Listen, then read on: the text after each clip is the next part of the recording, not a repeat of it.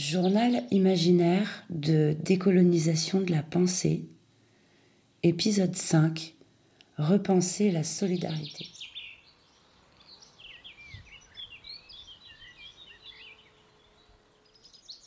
La première fois que j'ai hébergé un gamin que l'aide sociale à l'enfance avait jeté à la rue, c'était un gamin qui venait de Guinée.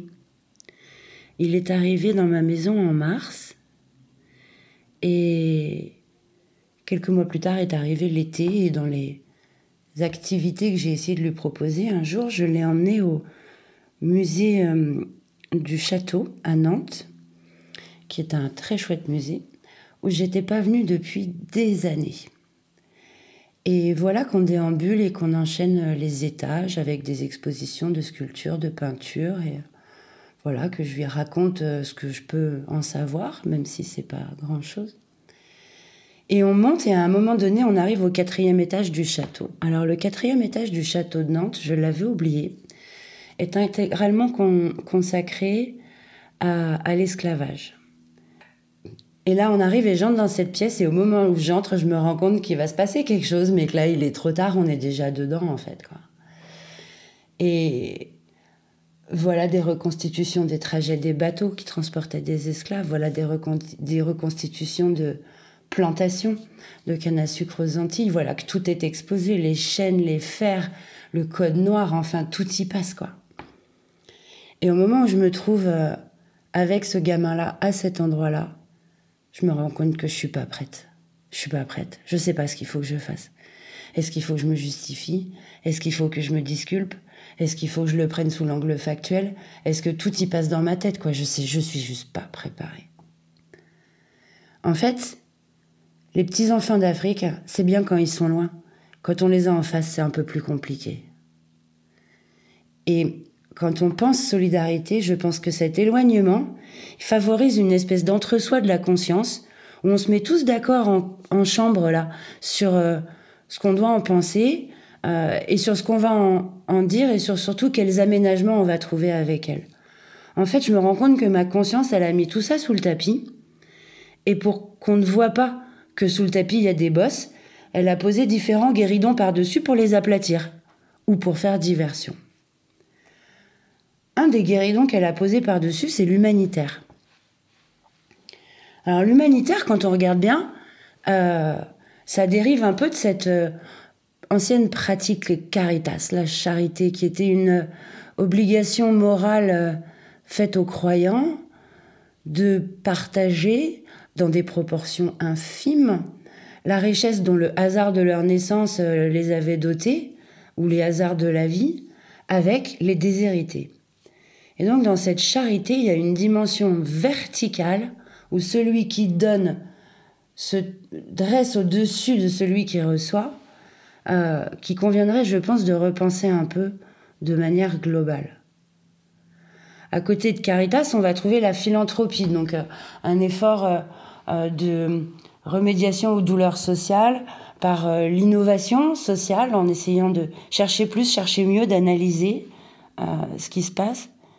Mais dans l'un comme l'autre, euh, je pense que l'endroit où se place celui qui aide et la façon dont il regarde celui qu'il est en train d'aider sont deux éléments qui sont vraiment euh, importants. La spatialisation du truc, elle est importante. Didier Fassin, dans, dans, un article dont je vous mettrai le lien en de page de, ce billet, euh, parle du monde humanitaire comme des porte-paroles des pauvres et des malheureux. Et euh, j'aime bien finalement cette expression parce que qui sommes-nous pour porter parole? Dès lors que cette parole n'est pas construite avec les personnes concernées, quelle valeur est-ce qu'elle a? Est-ce qu'on n'est pas à nouveau dans cet entre-soi de la conscience qui fait que, euh, voilà, on a trouvé, on a repeint un peu la façade, quoi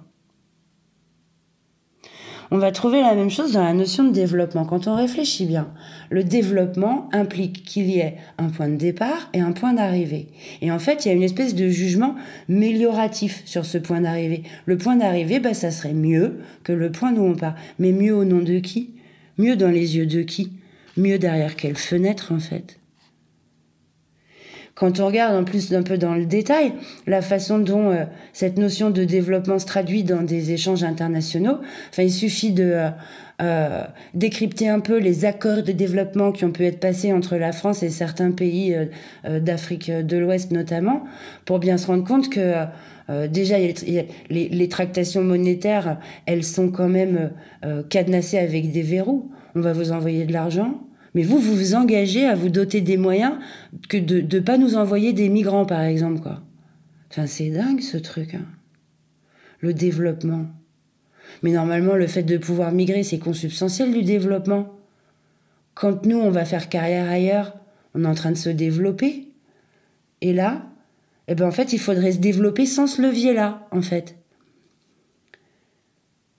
Alors, cette solidarité qu'elle repose sur des notions humanitaires, donc je me dresse au-dessus de toi et je te donne une fraction euh, de la richesse ou de la chance dont la vie m'a dotée, qu'elle euh, se traduise par ces notions de développement, donc je suis assis et je te regarde progresser d'un point A où je t'estime mal, loti à un point B où j'estime que euh, tu, seras voilà dans de meilleures conditions ou à tout le moins dans des conditions qui ressemblent à ce que je voudrais que que tu sois, ces deux mouvements-là, en fait, ils embarquent une dimension de remédiation. Remédiation aux dommages créés par un système, mais un système dont nous sommes les rouages actifs. Enfin, la pauvreté, on a pu l'examiner dans, dans notre épisode consacré au commerce. On en est un rouage actif, par exemple. Alors, quand on repense la solidarité, je pense qu'il faut qu'on se regarde, nous, bien à l'endroit où on est en tant que rouage de ce système. Et bien à l'endroit où on se perçoit par rapport aux personnes dont on souhaiterait être solidaire. Finalement, la solidarité, elle devrait se penser uniquement à hauteur égale. Je suis solidaire de toi, je suis avec toi, épaule contre épaule, à ta hauteur. C'est intéressant parce que dans la notion d'étranger, il y a aussi la notion de l'autre, l'altérité. Et cette altérité, l'autre et moi, elle nous replace à la même hauteur.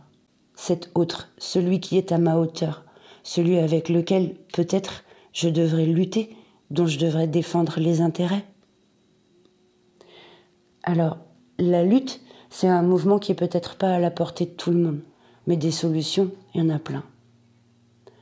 Dans son livre Les Suspendus, la lumineuse Sandrine Roudot nous enseigne le poids du refus et la nécessité, parfois, de la désobéissance. Finalement, je peux refuser d'être un rouage actif de ce système et, si c'est nécessaire, je peux désobéir. Elle nous éclaire aussi sur le poids de l'utopie. L'utopie, cette version de nous-mêmes que nous ne sommes pas encore devenus, mais qui, peut-être, adviendra un jour. C'est, j'espère, ce que mon voisin et moi, on pourra bientôt voir ensemble dans la cour, en croisant nos regards et en se restituant le bruit de la forêt dans nos têtes. C'est la fin de ce podcast, alors je vous fais des bisous, j'espère qu'il vous a plu. Au revoir.